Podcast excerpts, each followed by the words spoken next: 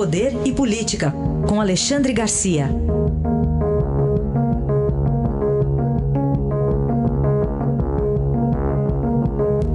Alexandre, bom dia. Bom dia, Raíssa. Bom dia, Carolina. Oi, bom dia. Alexandre, penúltima semana do ano legislativo, o que, que você projeta, o que, que dá para esperar para essas duas próximas semanas? Olha só, eu estou há 43 anos em Brasília e ver é todos os anos assim. Parece que não aprendem. Todos os anos é correria de última hora, deixando para trás assuntos importantes, né? assuntos que fazem parte aí da, da, das aspirações populares, como a prisão em segunda instância, vai ficar para o ano que vem, né? talvez aprovem no Senado amanhã ou depois o, o, o projeto de lei sobre eh, Código de Processo Penal, mas ainda tem que ir para a Câmara, então vai lá para eh, vai para o ano que vem. Né? Tem essa PEC de emergência, talvez entre, né, PEC emergencial, que é permitir que estados endividados aí, vai pegar 12 estados que reduzam a carga horária e reduzam o salário também até 25%. Pegaria 1 milhão e 500 mil funcionários públicos estaduais, né? principalmente Pernambuco, Rio Grande, Rio Grande do Sul, eh, Piauí, eh, Goiás, Rio Grande do Norte e Ceará. Né? Tem aí o, a, a, o, orçamento que eles vão ter que, ter que aprovar, senão não entram em férias. Né? O, é possível, então, que votem alguma coisa, mas é a correria de sempre. E aí, votando, muitas vezes a coisa sai mal feita. Né? Depois vai lá para o presidente, presidente da República, seja ele qual for, ter que vetar coisas mal feitas na correria de fim de ano.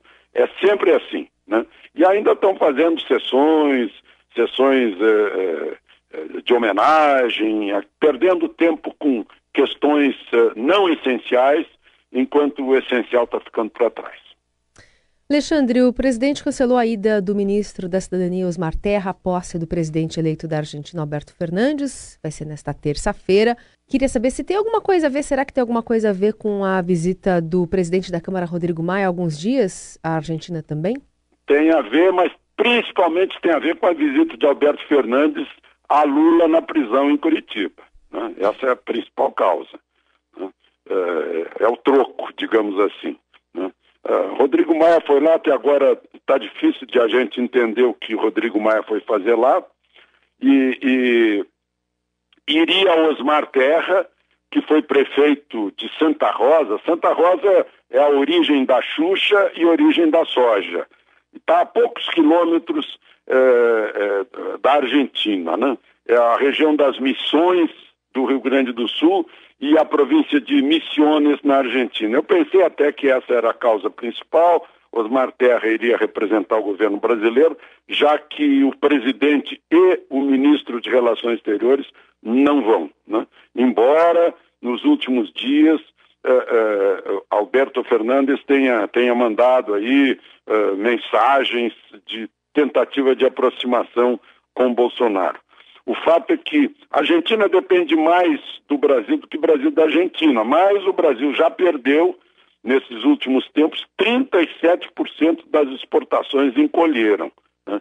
É um mercado importante, né? é, é China, Estados Unidos, Argentina. É um mercado importante, é um companheiro importante de, é, do Mercosul, né? é um parceiro importantíssimo. Né? É, desde o governo Sarney e Alfonsin, é que Brasil e Argentina se aproximaram mais, né? ambos abrindo as caixas pretas de programas nucleares, né? ah, caíram as desconfianças e, e, os dois saem perdendo com essa história de, de briguinha de presidente. Então, ah, vamos fazer votos de que, com o tempo, eles voltam a, a, a ter as relações necessárias em nome dos dois países e não em nome pessoal do presidente.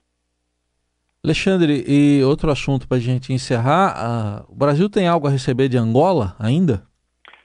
Angola pagou tudo. Angola pagou tudo e não, não era muito, né? Foi um total aí de 4 bilhões e 400 milhões do, do BNDES, uh, eh, mas já havia pago muita coisa. Uh, antecipou pagamentos poderia ficar pagando até 2024, pagou 589 milhões de dólares. Imaginem que são 84 financiamentos do BNDES, né? financiamentos do, do PROEX, com dinheiro do Tesouro através do Banco do Brasil, são 37 operações. Né? Uh, agora, por que, que, por que essa pressa? Provavelmente, aí é palpite meu, provavelmente para não continuar mexendo nessa história, porque Angola percebeu que iam mexer nessa história. Né? No BNDES, iam revelar muita coisa. Né?